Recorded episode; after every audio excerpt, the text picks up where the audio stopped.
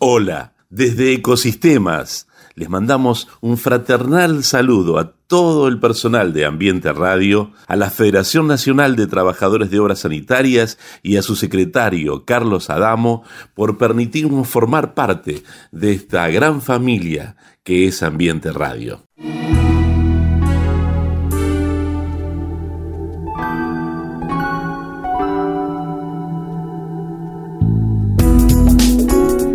Ecosistemas. Bajo el prisma del poliedro, ¿cómo funciona el mundo de hoy? Cada vez más complejo, más incierto, cambiante, aparentemente caótico, un mundo de todos contra todos o de todos para todos. Ni una cosa ni la otra. El mundo funciona en un delicado equilibrio de ecosistemas que interactúan.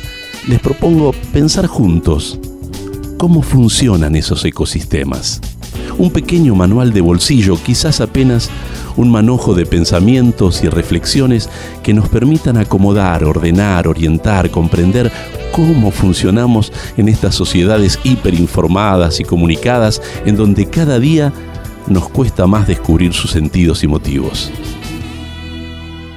Los invito a escucharnos y descubrir juntos estos ecosistemas en los que muchas veces estamos insertos sin querer formar parte de ellos y que sin embargo son parte de nuestras luchas y decepciones cotidianas. Y bajo el prisma del poliedro, porque todo ecosistema está compuesto por diferentes caras o lados con sus vértices y particularidades. Unidad en la diversidad, donde el todo es superior a las partes, el acuerdo superior al conflicto, la realidad se impone a la idea y el tiempo al espacio. Esto nos permitirá construir un mundo sustentable, en un ambiente pleno de humanidad en concordia con la naturaleza, única protectora de nuestra existencia y de las generaciones por venir. Bienvenidos a Ecosistemas, bajo el prisma del poliedro.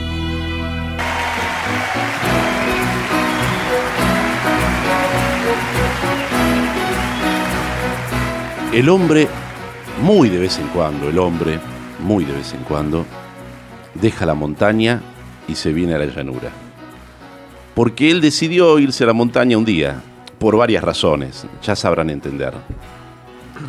Está con nosotros nuestro invitado, un lujo que nos damos en ecosistemas. Osvaldo Mario Nemirosi. Osvaldo Nemirosi va a pensar junto con nosotros cómo es esto de la comunicación nacional, popular, libre e inclusiva. Pa, te puse unas cuantas ahí, Mario. Eh, Osvaldo Mario, digamos. Bastante. Pero bueno, el tipo tiene con qué. ¿Por qué? Te digo, bueno, si pensamos en que formó parte de la juventud peronista por allá por los 70 y fue presidente del, del Centro de Estudiantes de la Facultad de Derecho y Ciencias Sociales. De la UBA. De la UBA. Bueno, eso fue antes del 76. En el 76, por esas razones de la vida, decidió irse para Bariloche. Allí vive y allí continúa su, su actividad, pero fue legislador provincial en el 87 y en el 95, fue diputado nacional en el 2003 hasta el 2007, allí presidió la Comisión de Comunicaciones e Informática en la Cámara de Diputados y tuvo un desempeño extraordinario en el campo de las comunicaciones porque fue el coordinador general del Consejo de la Televisión Digital Terrestre Argentina, ese fenómeno extraordinario que llegó como una revolución en el 2009-2010 a la Argentina. También presidió, eh, estuvo en LADE, en LADE promoviendo una actividad que tenía que ver con el desarrollo aeronáutico en la Patagonia. Sí, no, no estuve en la ADE. Cuando era diputado nacional, presenté un proyecto que se llamaba Patria, Programa de Articulación Territorial de Rutas Integradas Aéreas. Mirá. Desde el punto de vista de la creatividad del anagrama, es indudable. Y tenía que ver con que el ADE se convertía en el eje vertebrador de los aeropuertos de nacionales con un criterio federal, que no haya que venir desde el interior a Buenos, Aires, para, volver. Mm. Este, por eso, y eso también tuvo que ver con la compra de una flota nueva para, para el ADE, pero no, nunca estuve en, el ADE. ¿Y eso te permitió ser director en, en Aeropuertos Argentina 2000, representando el Estado, no? Así es, en el 2008... Eh, no, no, no es que era un tema que yo conocía ni buscaba, sí conocía el tema del transporte aerocomercial. Pero en ese momento Néstor Kirchner eh, propuso tener un director en aeropuertos, no había director del Estado, pero como tenía un porcentaje de las acciones en virtud de la, de la renegociación este, con, aeropuertos por parte del Estado Nacional, eh, se quedó con una cantidad de acciones, era lógico tener un director y bueno, fui el primer director de Aeropuerto Argentina 2000. Todo eso es Osvaldo Nemiros y además es licenciado en Ciencias Sociales. Y Humanidades. Y Humanidades. Que no sé bien qué significa, porque me pone en una categoría de humanista o algo así. Yo soy humanista, pero no sé si tenerlo como un título de formación. ¿Sos un tipo profundamente humanista? Sí, creo en el humanismo como valor de relación ¿no? del, del, sapien. Me parece que nuestra especie tiene que tener humanismo y empatía, es la clave, bueno, es la clave de cómo surgimos, ¿no? desde el punto de vista de integrar comunidades, esa es la gran diferencia con las otras especies derivadas de los homínidos, básicamente de los neandertal. Este, yo no sé si eh, ya que esto se puede hablar de cualquier cosa. Claro, por supuesto. Casualmente ayer hablaba con mi hijo del tema y le decía que no sé si lo leí, lo estudié o lo inventé. A ver.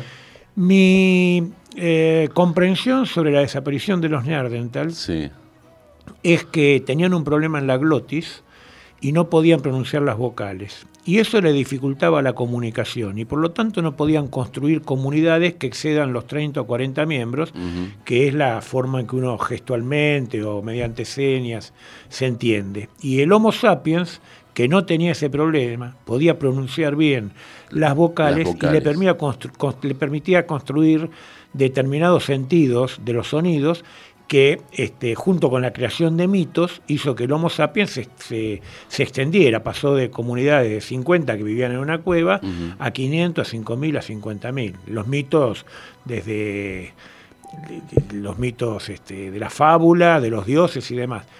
La verdad que no sé si es... Un proceso del lenguaje, digamos. Básicamente tiene que ver con el lenguaje. A mí me gusta esta explicación, no sé si es así, pero creo que el humanismo y la empatía es la característica que tiene el Homo sapiens, que tiene que tener el, ser humano y por lo tanto sí, soy humanista. Ahora no sé por qué la carrera que estudié le agrega la licenciatura en humanidades.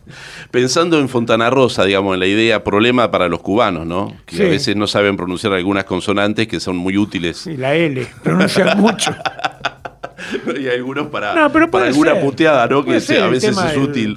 el sonido de la glotis, no hay que estudiar eso, porque se expresa de determinada manera. Yo, a ver, creo que la historia del mundo es la historia de su comunicación. Sin ¿no? duda. no hay forma de, evitar eso. Somos lo que hablamos, somos lo que escribimos, somos la oralidad y la escritura.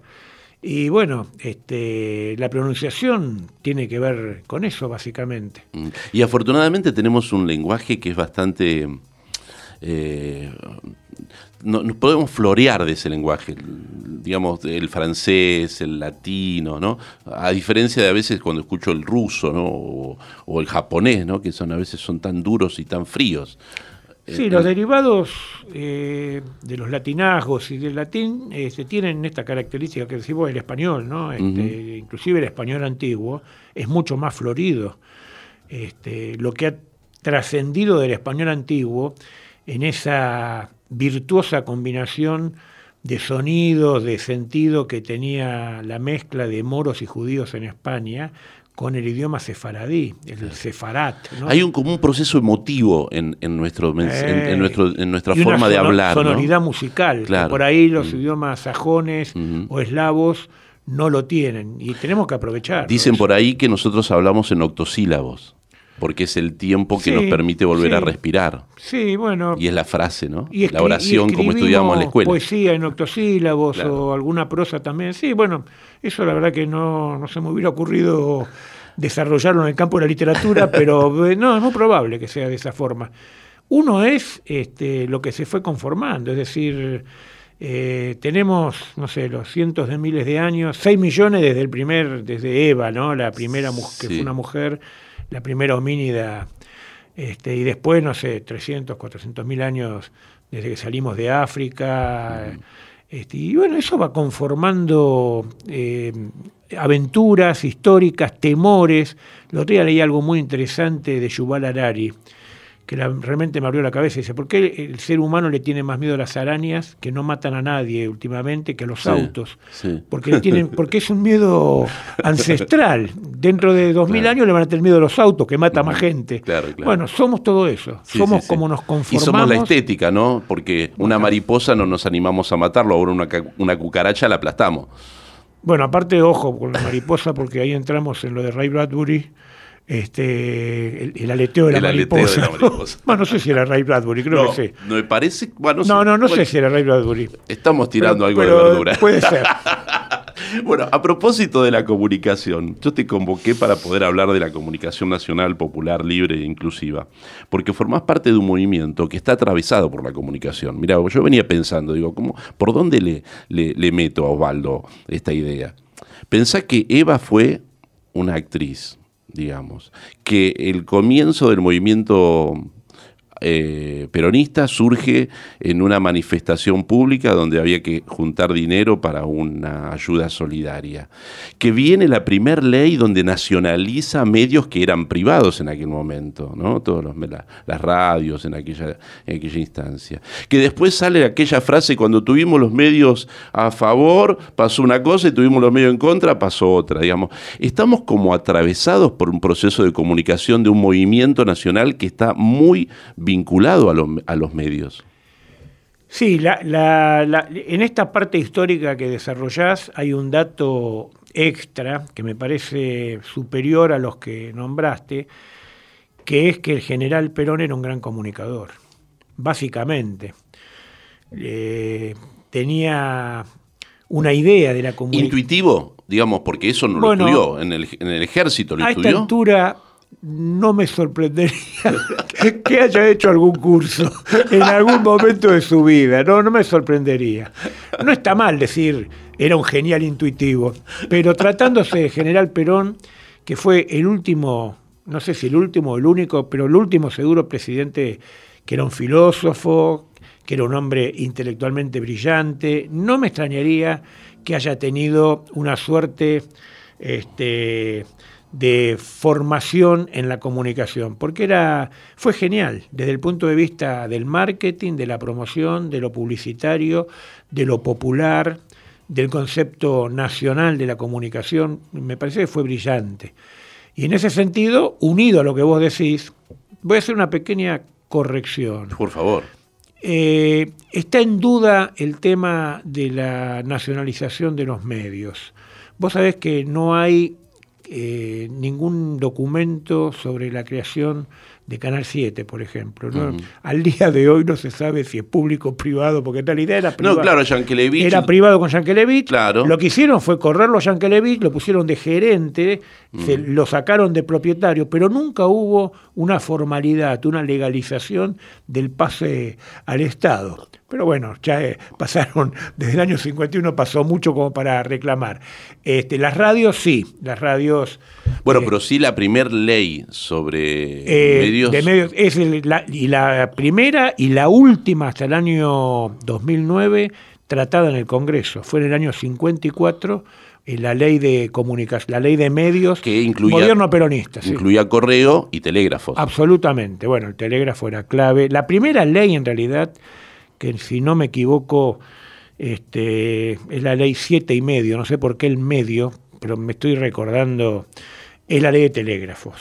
Después, eh, el tema de las frecuencias eh, de las ondas hercianas, su manejo, su legalidad y su, su control de las frecuencias pasó a lo que era el Ministerio de Marina, porque lo usaban más que nada los barcos para comunicarse para comunicarse. Bueno, la primera, eran todos decretos, Después se le dio potestad, como las primeras radios en la década del 20 estuvieron en Capital Federal, se dio potestad al municipio, lo único que asignaba frecuencias y otorgaba permisos y licencias era el municipio. Bueno, la primera vez que se legisló con participación popular, es muy interesante el debate que se dio en la Cámara de Senadores, básicamente, fue en el año 1954. Esa ley no llegó a aplicarse porque vino el golpe de Estado de, del 55. Y recién volvió a tener aprobación parlamentaria en el año 2009. Ahora, las dos veces hay una matriz como denominador común, las impulsó el peronismo.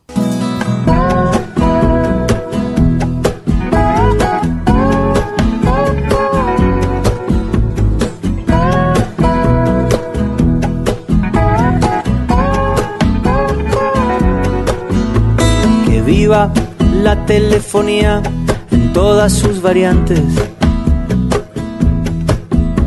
Pensando estaba que te me escabullías cuando vi tu nombre en la llamada entrante.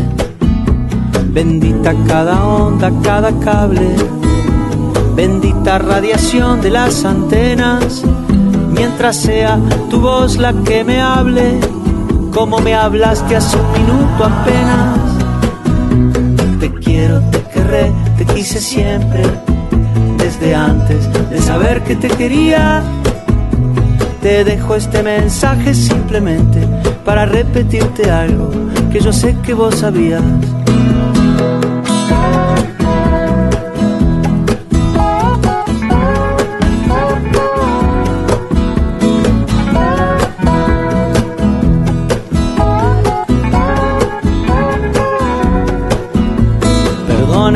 Insista en elogiar las telecomunicaciones. Aunque todos creen que han inventado algo y siguen siendo las mismas las canciones. Benditos los rollos de papiro, benditas servilletas de los bares que han guardado idénticos suspiros desde el cantar de los cantares quiero, te querré, te quise siempre, desde antes de saber que te quería. Te dejo este mensaje simplemente para repetirte algo que yo sé que vos sabías. Noches en vela, nombres en clave, cuántos secretos, versos galantes mil confesiones delirantes. Pasan milenios, cambian los nombres de los amantes, cambia el atuendo. Pero el mensaje de la telefonía estábamos hablando y de muchas cosas más. En el comienzo, Jorge Drexler para acompañarnos junto a Osvaldo Nemirosi. Estamos hablando de la comunicación nacional popular, libre e inclusiva. Un compromiso que lo tratábamos de establecer desde la idea del movimiento nacional justicialista o de alguna forma pensando un poco en aquellas eh, aquellos grandes desafíos que tuvo Osvaldo, como el de la televisión digital, eh, que lo tuvo como coordinador general y creo que fue uno de los grandes logros que todavía no se dimensionan. Eh, bueno, sí, yo primero, y no lo dije en el otro bloque, quiero agradecer tus gentiles comentarios sobre mi, mi historia y sobre mi persona. La verdad que valoro eh, los términos elogiosos que, tenés, para conmigo. No, no, trato de ser justo en el sentido de que tenemos que valorar que somos contemporáneos y, que, lo y que lo tuyo puede servirnos para, para mí y para los que vienen. ¿no? Igual lo valoro. Gracias. Está, bueno. Eh, agradezco. Esto que decís eh, no solamente es absolutamente cierto. Mira, hay un ejemplo de que no dimensionamos lo que es la televisión digital, que es una innovación tecnológica con aplicabilidad social. No se entiende una sin otra, porque en muchos países se ha hecho. Y nosotros fuimos de alguna manera eh, pioneros e iniciadores de darle esta, este matiz social que tiene que ver por ahí con quebrar uno de los paradigmas más acentuados que tiene la comunicación, Eh, hay una frase de Alvin Toffler, eh, que también está un poco pasado de moda, Alvin Toffler, pero la verdad que es un hombre que sabía lo que escribía. En la tercera ola, él dice, las nuevas tecnologías siempre son apropiadas por las élites dominantes, ¿no? Para generar su control social, cultural y económico. Con la televisión digital en la Argentina, de alguna forma rompimos eso. La televisión digital primero se vio en todas las barriadas humildes, populares, en los sectores más desprotegidos, porque generamos un modelo de desarrollo de la misma que tenía que ver con los que no podían acceder a esa irritante distinción que hay entre quien puede pagar un cable o un satélite y quien no puede. Entonces de golpe hay 15 o 20% de población argentina, que no es poco, son 6 millones, 7 millones de personas que solamente ven televisión abierta. Que no, no, no, quería cortarte, pero quiero, que, quiero devolverte tu halago, porque me llevas a una cuestión muy personal, que creo que nunca lo, lo hablábamos, alguna vez quizás te lo escribí, pero me retrotraes a una tarde de invierno haciendo cola junto a un montón de gente en la puerta del correo de Mar del Plata eh, una tarde de invierno con frío, con el certificado de mi mamá, que era discapacitada, eh, para poder llevarle el decodificador. Digamos, me partís. Porque bueno, fue eso. Fue extraordinario. fue eso que vos viviste. Nosotros... ¿cómo, no, no, pensar en vos, en, en, quien estaba promoviendo todo eso? Que yo no te conocía en aquel entonces, ni tenía mucha, mucha posibilidad de que lo pudiera hacer hoy y que pudiéramos llegar en este mano a mano a contártelo. Este... Bueno, eh, a ver, yo fui parte de la ejecución de esta política que tuvo dos figuras principales, me parece, ¿no? En un principio Néstor Kirchner, después Cristina Kirchner, que creyeron que esto había que hacerlo. Ese es el primer dato. Nosotros, yo había estado como diputado nacional en una comisión de selección de norma, que era elegir la norma digital mediante la cual íbamos a darle esa tecnología a la que estaba la japonesa, estaba la, europea, la, americana, ¿no? La europea, la americana, en esa época la japonesa. Bueno, esto ahora salió una norma china, pero que no pretende ocupar lugares en el mundo porque su propia escala de su país este, tiene resuelto el tema con los, mil y pico de millones que tiene. La japonesa, la europea y la americana. Argentina en realidad había adoptado la norma americana en la época del gobierno de Menem, que estaba impulsada por el grupo Clarín. A su vez, había un fuerte lobby con la norma europea impulsada por el grupo de Telefe, vinculados a los españoles. Uno dice, bueno, el grupo Clarín, qué poderoso. Bueno, pero mucho más poderoso era el rey de España que hacía lobby mm. y llamaba a los presidentes y hablaba, y, este, y venían los españoles y hacían lobby tremendo por la norma europea. Y bueno, eh, esto lo hablamos mucho en esa comisión de selección de norma y la verdad que un día llegamos a la conclusión que por robustez tecnológica, por posibilidades geopolíticas que tenían que ver con no jugarnos a espacios de poder internacional y demás. Y además Brasil, que ya había tenido también... No es un dato menor que nuestro principal socio Mercosur había adoptado sin consultarnos, eso nos tenía un poco enojados, la norma japonesa. Es más, en un momento dado, en esa época el secretario de Comunicaciones era Guillermo Moreno, luego famoso por otras cosas. Y yo le propuse que hagamos una norma argentina, ¿eh? la, locura, pero era para no tomar ninguna, ni tampoco la japonesa, para no darle el gusto a Brasil. Bueno, pero finalmente eh, Néstor Kirchner, que estaba muy entusiasmado con la norma europea, porque la verdad que era buena, destrabamos ese aparente conflicto con la gratuidad de la norma japonesa. La norma japonesa este, pasaba directamente eh, sin tener que pagar absolutamente nada en la telefonía, este, cosa que sí hacía la norma europea. Aparte la norma europea era, eh, eh, sus propietarios son un consorcio donde están Nokia, Ericsson y demás, más algunos países. Podíamos entrar como socios, pero en una calidad un poco, una jerarquía más baja. En cambio, con Japón entramos al club de la norma se llama ISDBT, al club de los ISDBT con absolutos derechos. Tal es así que Uruguay, que había adoptado la norma europea, la, cambió para no quedar este, fuera de la órbita nuestra. Y una vez que la tomamos nosotros, arrastramos como un efecto dominó a Chile, a Paraguay, a Bolivia, este, eh, bueno, a Uruguay en su modificación, con lo cual toda la América cercana quedó con esa norma. Y esa norma, eh, nosotros cuando la tomamos dijimos, no, vamos a, digitalizar la televisión. Ahora esto ¿Cómo se hace? Bueno, tiene que tener una modificación el, el aparato tradicional de televisión. Claro.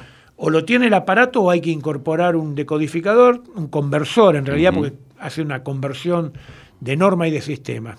¿Y cuánto vale? Vale 200 dólares, 250 dólares.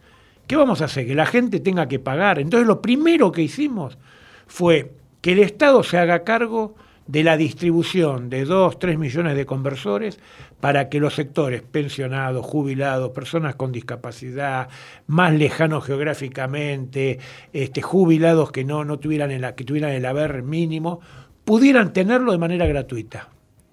Fue un plan que se llamó Mi Televisión Digital. Una vez que hicimos eso, la digitalizamos técnicamente. Entonces, se da lo contrario a este apotegma de Alvin Toffler. En la Argentina no fueron las élites dominantes quienes primero vieron esto, y la verdad que fueron los sectores más populares, lo cual nos llena de orgullo, pero te, te decía, bueno, un sujeto principal fue Néstor Kirchner y Cristina Kirchner, que bajo su gobierno, pero hay otro. Hoy está en otra situación, inclusive no es una cuestión de coincidencias políticas, fue el ministro debido del Ministerio de Es lo que te iba a decir. No, bueno, jugó muy fuerte, me dio absoluta libertad, absoluta libertad para desarrollar esto y creía en lo que hacíamos y puso todo el empeño del ministerio claro, que pero se haga. Más que nada la idea de un ministerio de planificación, digamos, la estructura de pensar en que yo necesito una herramienta que pueda desarrollarnos. Bueno, es muy del peronismo, lo hizo Perón en el año 46 lo hizo Perón en el año 73 y lo hicimos con Néstor Kirchner en el año 2003. Eh, bueno, hoy no hay un Ministerio de Planificación. Claro, con lo cual tampoco sabes a dónde vas, ¿no? Si no sabes dónde querés estar colocado dentro de 50 años, es muy difícil que sepas qué tienes que hacer mañana. Pero bueno, por eso digo, la televisión digital abierta, y voy a lo que mencionaste vos, que no está dimensionada. Te doy un ejemplo en mi zona, en mi, como dijiste vos, la montaña. La montaña. Bien, Cerro Curruhuinca, en Lago Puelo.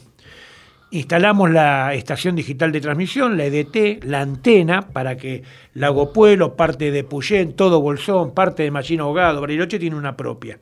Esa zona tenga televisión digital, la instalamos. Hace un año que no funciona, un año y medio. Eh, no, no lo han arreglado. Se viene el Mundial, la gente está recontra caliente, los bolsoneros, los del Lago Pueblo, quieren ver el Mundial en televisión abierta, que aparte, por el pixelado que tiene la TDA, se ve mucho mejor que en cualquier sistema de vinculación ah, física. incluso lo podés ver por el teléfono. Y se ve, se ve por la telefonía.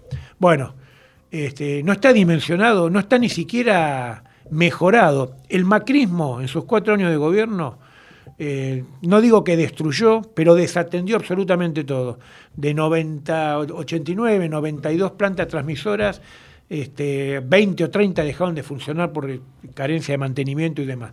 Pero ahora hace casi tres años que gobernamos. Ahora y yo debo decir que no se atendió tampoco. Argentina tiene una característica de que se ha pensado que para poder ver tenés que pagar para poder ver televisión tenés que tener un abono, digamos, hay como una cuestión de lógica que ha terminado siendo así, cuando antes no era así. ¿Cómo se cambió es, esa, esa, idea?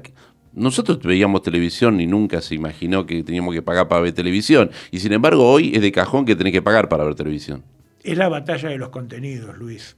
Eh, es irritante esa distinción, como mencioné antes, entre quien puede pagar y quien no. Hay un vecino que ve 130 señales porque puede pagar y al lado hay uno que la televisión abierta en capital puede agarrar tres de los cinco que hay abiertos. Pero en el interior del país, en mi provincia, por ejemplo, hay un solo canal abierto, está en General Roca. Este, con lo cual eh, es muy difícil verlo en otro lado. Eh, tenés una alternativa o dos. Entonces es irritante esa distinción por lo que significa la, la, televisión, más allá de las críticas, tipo Omar Rincón, que critica el pensador venezolano que critica la televisión y demás, yo creo que la televisión es no solamente información, entretenimiento, también creo que es ocio y que sirve ese ocio y que también es cultura y educación. porque es un proceso sígnico la televisión. El signo está en reemplazo de otra cosa, la imagen está en reemplazo de otra cosa. Vos no ves un partido de fútbol, vos ves la imagen del partido de fútbol. Entonces eso también es cultura. Y bueno, y es bueno tener más cultura, más información, más socio, más entretenimiento.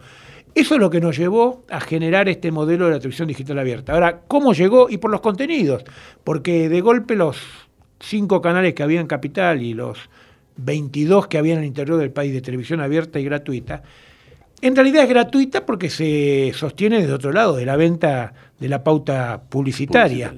Entonces vino el modelo, vinculación física por el cable, luego la, la satelital, que hay otra alternativa de contenido. Vos querés mejores películas, mejores series que no están en la televisión abierta, mejores imágenes, bueno, págalo.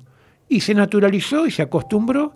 En Argentina, ¿no? En Argentina hay un 80% de penetración del cable, en Brasil es al revés, un 20% de penetración del cable.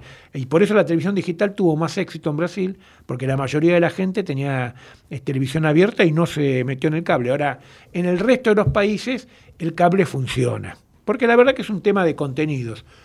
¿Cómo se equilibra eso? Y bueno, en esa batalla de los contenidos hay que tener mejores contenidos. Ahora, igualmente, en un país tan diverso como el nuestro, a veces pensamos nada más que con la lógica de Buenos Aires, ¿no? Porque si nos vamos un poco más allá y vemos donde el cable no puede llevar porque hay imposibilidad económica de que dé algún redito y hay imposibilidad física de poder montarlo arriba de una montaña. Nosotros llevamos la televisión digital a 1.700 escuelas rurales o 2.000 escuelas rurales, en Corrientes, en las cercanías de Corrientes, eh, los chicos no habían visto televisión en la vida. En la vida, un chico de 11 años no había visto televisión, la vio por primera vez con nosotros. Y por su pixelado y su calidad, por primera vez en otros lugares donde sí habían visto televisión abierta, cortada, con fantasma, con interrupciones, vieron un partido de fútbol donde el pasto era verde, donde las camisetas del equipo que ellos les gustaba eran de. Los de Boca veían azul y oro y no gris. Por primera vez. Esa es la ventaja estética también de la televisión digital.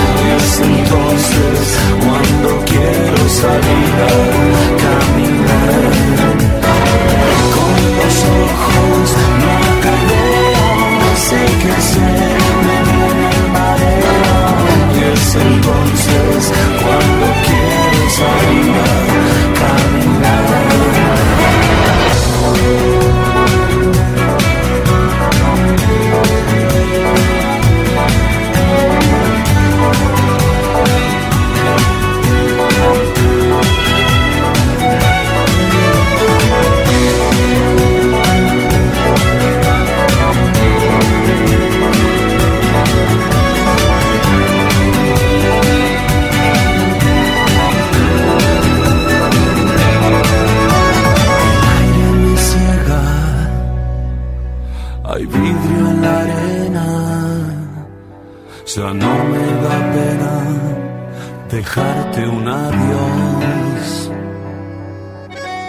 Así son las cosas, amargas, borrosas.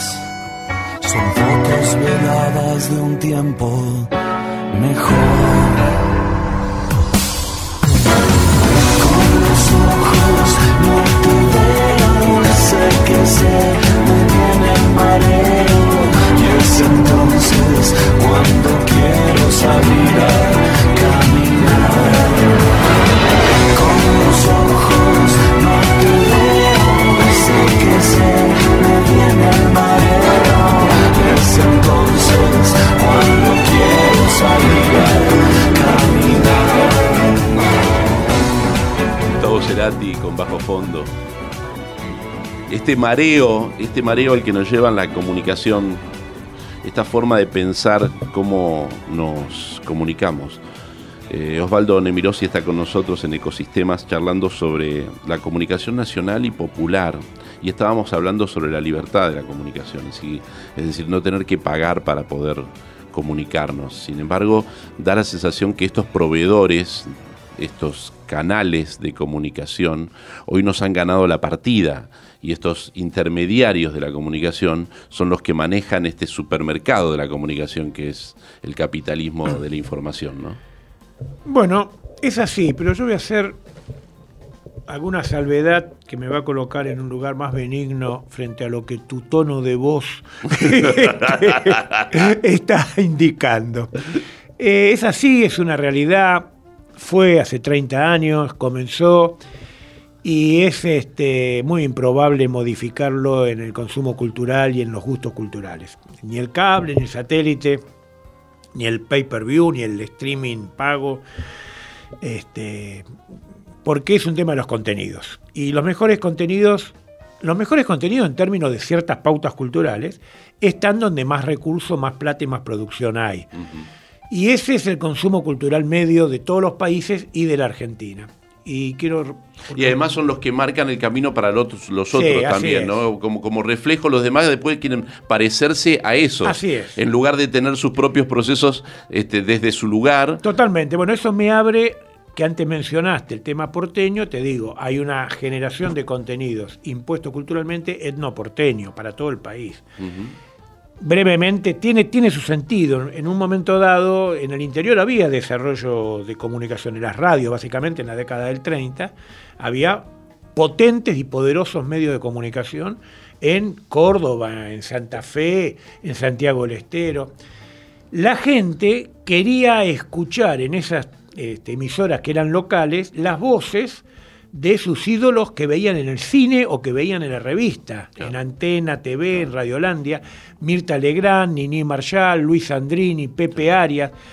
Bueno, y así surgieron las cadenas, tres grandes cadenas con eh, eje en Capital Federal, una en Radio Belgrano, otra en Radio El Mundo y otra creo que era Splendid. Cadena Azul y Blanca, Cadena Splendid y Cadena Belgrano, creo, que tenían cada una 25 o 28 emisoras del interior entonces en el interior tenían esas voces, porque bajaban una palanquita y venía la programación de Capital Federal y escuchaban el radioteatro donde trabajaban los actores que veían en el cine, pero se perdió y se demoró en su recomposición toda la industria, en esa época no era audiovisual, era audio de audio nomás, toda la industria de la radio y se perdió cultura. Bueno, eso hay que recomponerlo, porque también cada país no solamente tiene que evitar mirar para afuera, sino que tiene que mirar de, forma integral para adentro. Pero bueno, es lo que hay.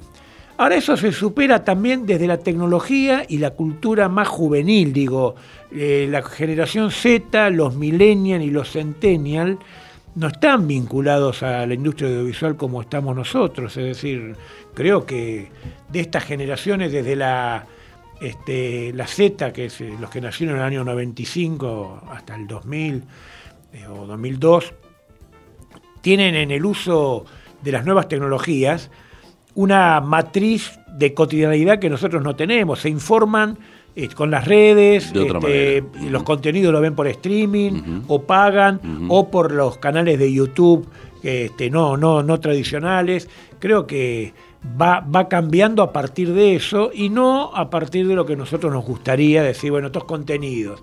Y bueno, los contenidos que hay, y para nuestra generación, bueno, yo soy más grande que vos, para, pero vamos a, a, juntar. Para esta generación son los que hay, vienen por satélite, vienen por cable o vienen por streaming, por las tres, antes era Netflix, ahora está Disney HBO, bueno, hay otras este, que han puesto pay-per-view, pero son lo que hay y la verdad que en producción son mejores. No quiere decir que sean mejores en calidad, bueno, sí, en calidad también.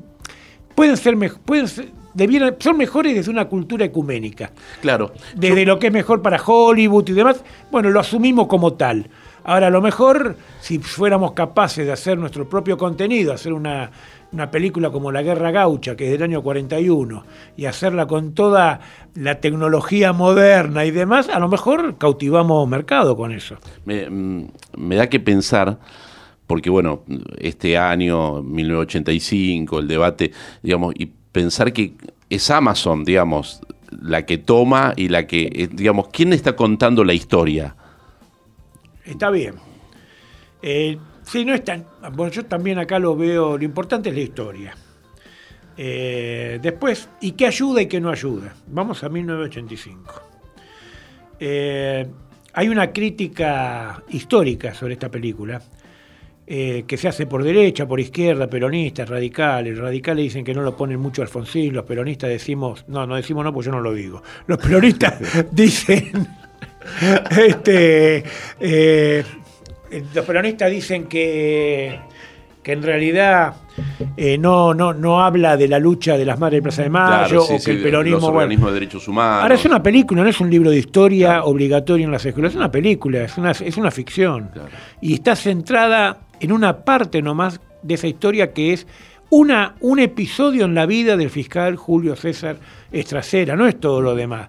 De forma tal que es lo que es. Es un punto de partida y después. Y no está mal, porque también muestra cosas que por ahí muchos jóvenes desconocían, porque por lo menos yo donde veo una imagen en la película que condenan a prisión perpetua, a Macera y a Videla, y me parece bárbaro que aparezca, en que, se, que, cientos de miles de personas lo vean en una película. Me parece bárbaro. Pero ¿no te da cosa pensar que sigue siendo un Mitre el que está contando la historia? Bueno, pero es Santiago Mitre. Este Mitre, no sé si tiene que ver con los Mitre. ¿eh? Yo creo que tengo la sospecha que este Mitre es de un inmigrante árabe. Tengo la sospecha, ¿eh? bisabuelo que llegó y sonaba Mitre, pero el apellido era otro y, quedó ahí. me parece, porque me parece que su familia está más vinculada por ese lado. No es el Mitre de los, También eh, Bartolomé. fíjate, la, hegemonía, volvemos al lenguaje, ¿no? ¿Qué es lo que te queda? Lo hegemónico. Ahí lo hegemónico era que había acá había un Mitre que fue muy importante en su momento. Bueno, también está Esmeralda Mitre, que es muy divertida.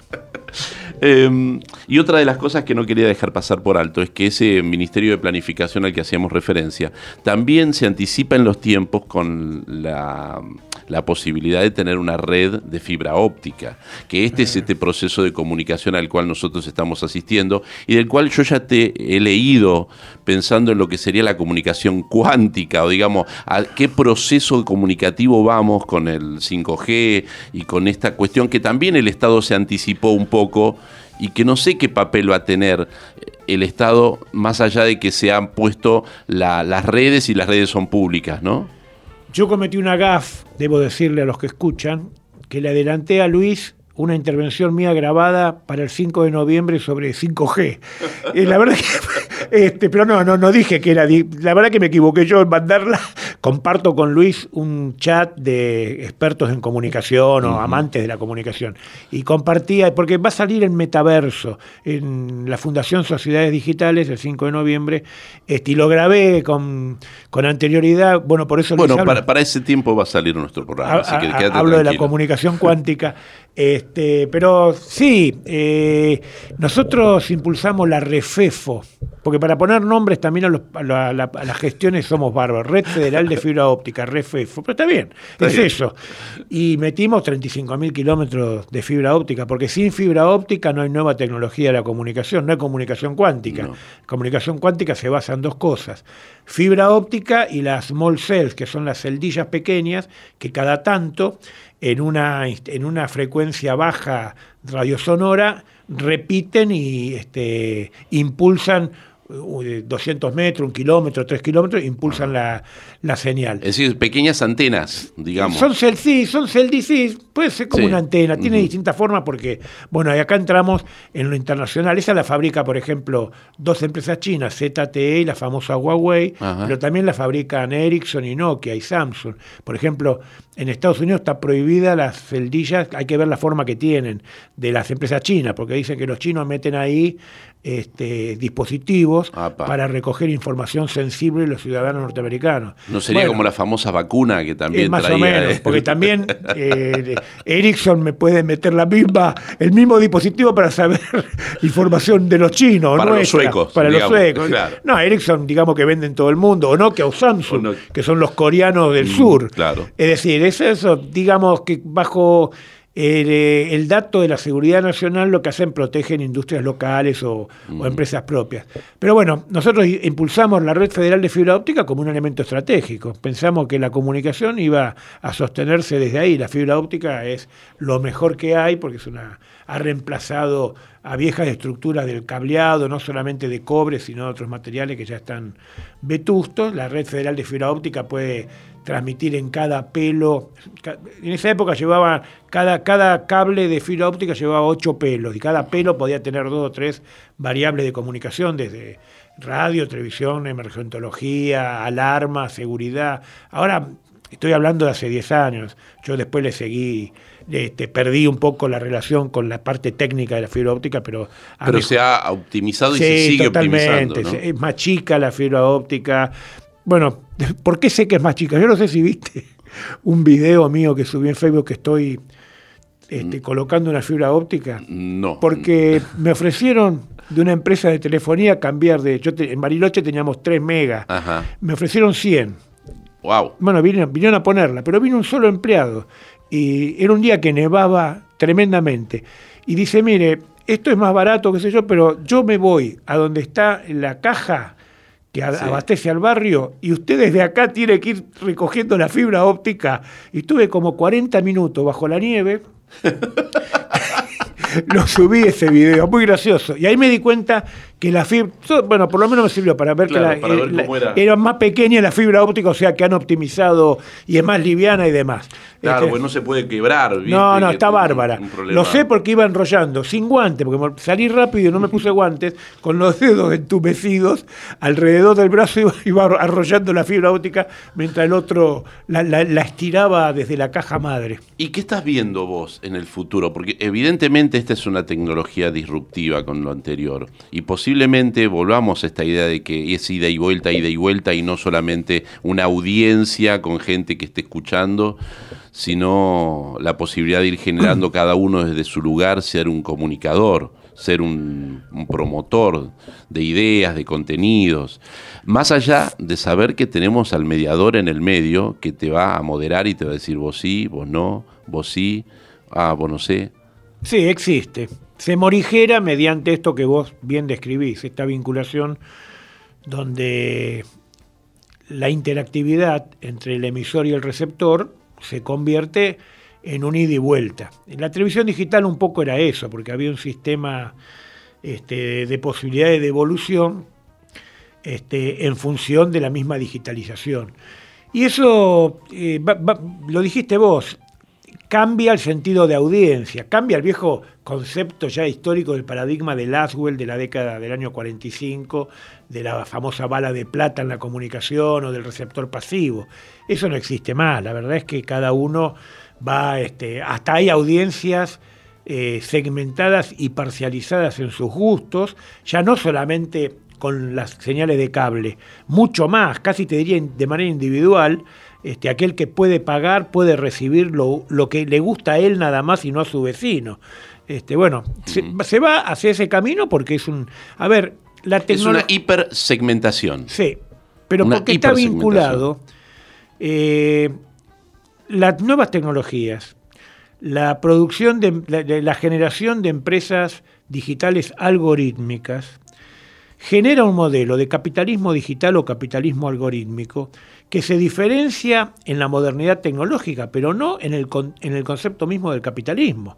Es decir, este capitalismo digital también desarrolla modelo de cuando llega a una de las partes peores del capitalismo, que es la concentración, genera en pocas manos el manejo y control de estos dispositivos.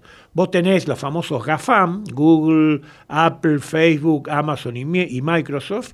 Bueno, esas cinco empresas que hay que ponerle coto mediante regulaciones atinentes, que no censuren, que convengan con ellos las limitaciones y las regulaciones, porque de lo contrario yo no creo en el conflicto con ellos, como se están poniendo en muchos países de Europa no en Estados Unidos, donde a Mark Zuckerberg, por ejemplo, lo convoca el Estado, el, Senado de Norteamérica, con su tremendo poder, los senadores norteamericanos le dicen, mire, ustedes hacen las mal las cosas, qué sé yo, y sin ponerse colorado, Mark Zuckerberg le responde, sí, bueno, vamos a tratar de corregirlo. Él dice tono, y los demás se dan por satisfechos y le dicen cómo. Bueno, pero en Europa no, están poniendo limitaciones, y acá el Estado Nacional, más allá del gobierno, desde el 2015 en adelante, eh, no ocurre eso no hemos construido instancias de gestión que tengan que ver con esto, que estudien esto, que estudien lo cuántico, que estudien la forma de legislar sobre lo algorítmico. Bueno, todo eso va generando un modelo del capitalismo digital, y no estoy en contra del capitalismo, digamos,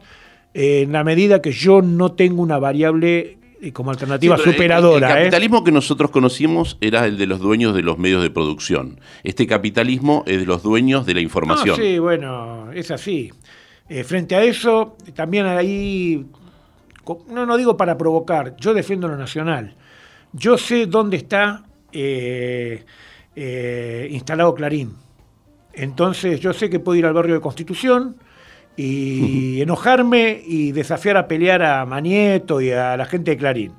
Lo que no sé es quién maneja la nube. No sé quién está en la nube para ir a pelearme con los algoritmos. Entonces también defiendo lo nacional. Digo, hay peleas inútiles, como gran parte de la pelea que, que dimos por la ley 26522, que es una ley analógica, Ojo, yo participé en la redacción, pero bueno, salió en el año 2009, octubre del 2009, ya era medio atrasada en términos de que no legislaba sobre las este, empresas digitales, legislaba poco sobre el cable, legislaba poco sobre lo digital.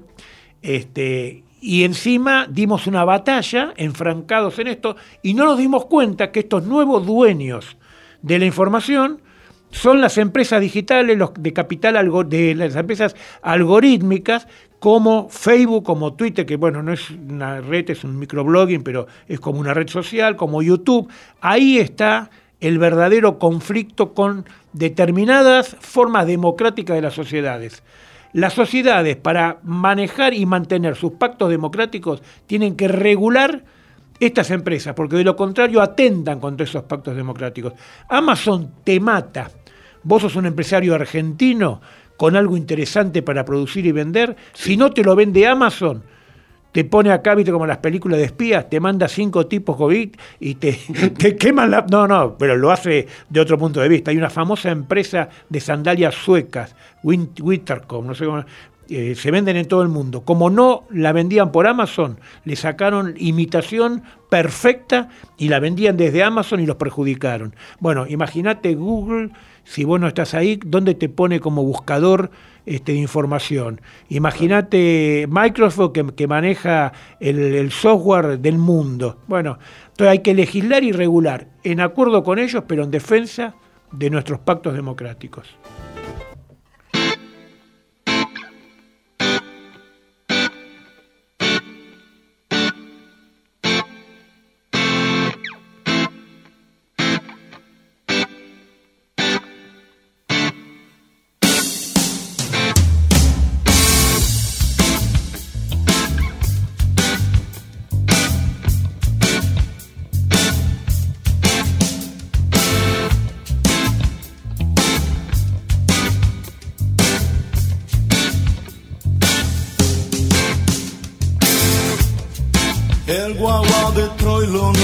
Arrancar.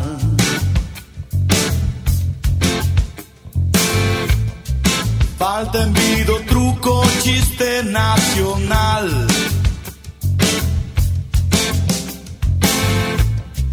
Estamos en Benaguita, Mayoral.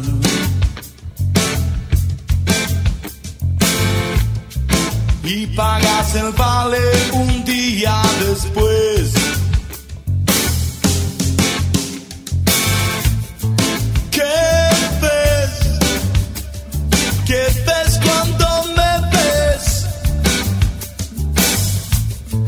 Cuando la mentira es la verdad.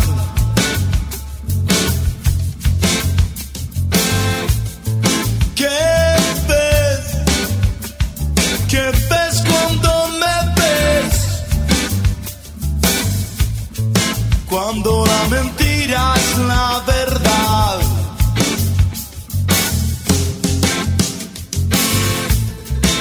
La prensa de Dios lleva póster central.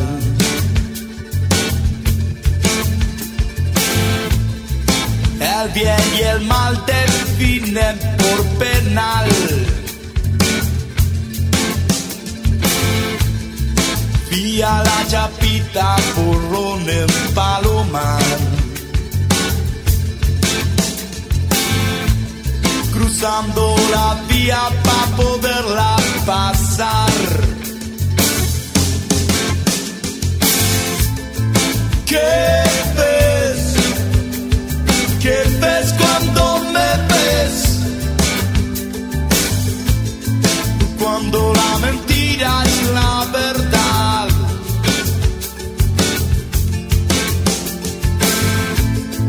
¿Qué ves? ¿Qué ves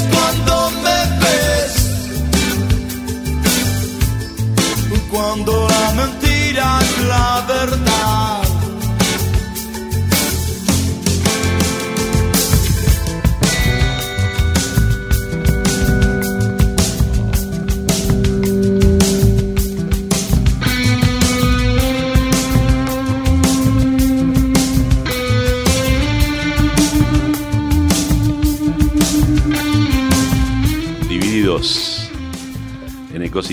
¿Qué ves cuando me ves? ¿Qué ves? ¿Qué ves, Osvaldo? En cuanto a poder imaginar un proceso de comunicación donde el Estado de alguna manera eh, tenga algún rol en, en garantizar que esa comunicación sea nacional y sea popular, ¿no? E, e inclusiva. eh, porque las empresas que vos planteaste, que son empresas que ya son estados en sí mismos e incluso tienen más poder que las Naciones Unidas mismas, ¿no?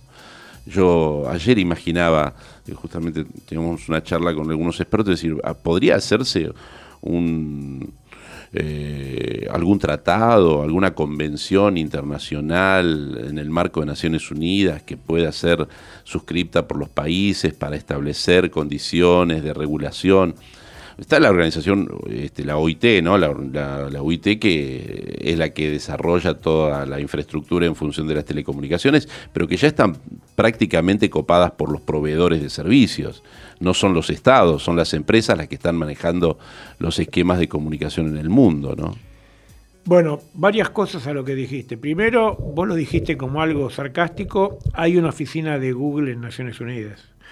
Eso de que son estados y tiene una oficina, le falta poner una bandera. Bueno, pero po- posiblemente ellos tengan domicilio, porque el gran problema es que si vos querés demandar a Google por cualquier cosa, lo primero que te dicen es que no tiene domicilio en el país. Sí. Le pasó a una a una cooperativa en Uruguay, creo que es Sudestada, que tuvo un problema con Sudestada, sí, sí, sí, claro, estoy con, un- enterado. con- con Google y, Sí. y el juez le dijo no, no puede litigar contra Google porque no tiene domicilio. Bueno, en- acá hay un juicio de, en Uruguay. de Cristina Fernández de Kirchner con Google, que en primera instancia lo ganó. Bueno, porque acá sí tienen Sí. una oficina. Que es muy bueno eso, porque, que... el gran problema es que los estados pagan a Google para publicidad y todo. claro. Entonces, pero cuando querés demandarlo no tienen domicilio, Pero digamos. Google tiene una oficina como si fuera un país en, en Naciones Unidas este, y casi tiene una, tiene una representación permanente en Naciones Unidas, con lo cual casi, casi este, es un país. Eh, por no lo- democrático porque yo no puedo votar, no, digamos. No, no, no. aparte- puedo elegir a los no. directivos. De- después lo que decís de la Unión Internacional de Telecomunicaciones es absolutamente cierto.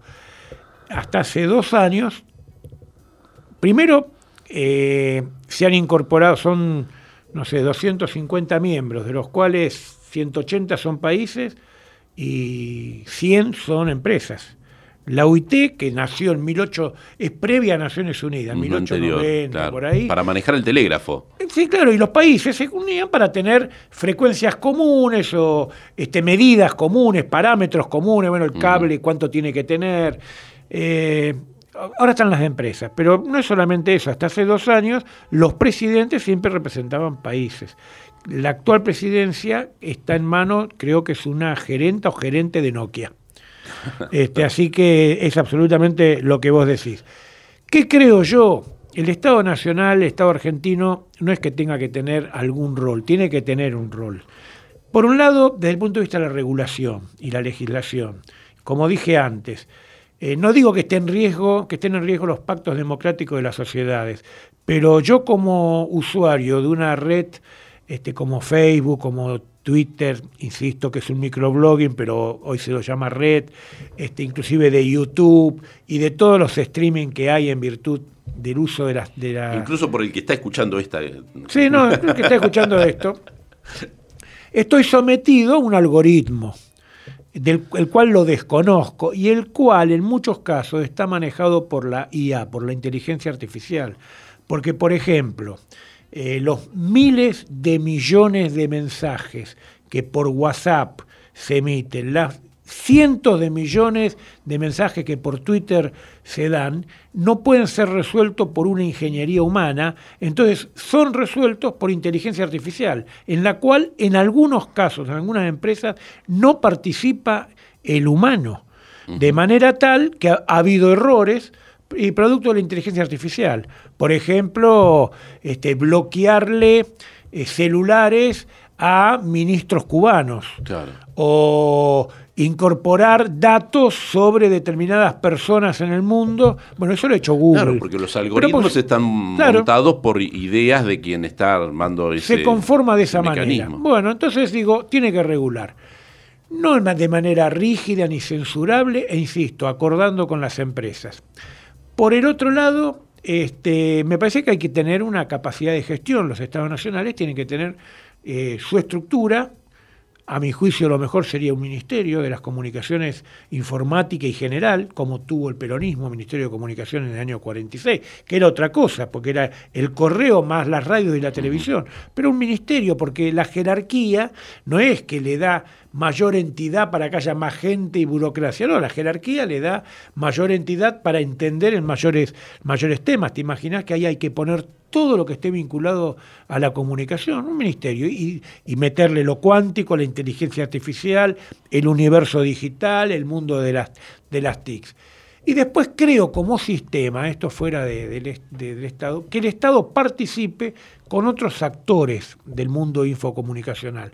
Básicamente con el sector privado, porque yo no le niego al sector privado, por ejemplo, en la radio y la televisión. Uno puede criticar todo lo que quiera, pero en los últimos 70, 80 años en la radio y 60 en la televisión han sido los que han desarrollado el medio como tal. Por lo tanto, tienen, tienen que opinar y tienen presencia. Entonces, los privados, el Estado, la academia, que puede prestar su capacidad de generar ideas, conocimiento y demás, las universidades y las empresas de capital social, las cooperativas, que en el interior son en general, claro, y, y, son unifamiliares este, y prestan servicios de comunicación, básicamente cable, internet, televisión, donde no llegan otros. Entonces, estos cinco actores, Estado, privados, academia, universidades, cooperativas, o sea, el capital social, tienen que conformar el sistema de comunicación argentino.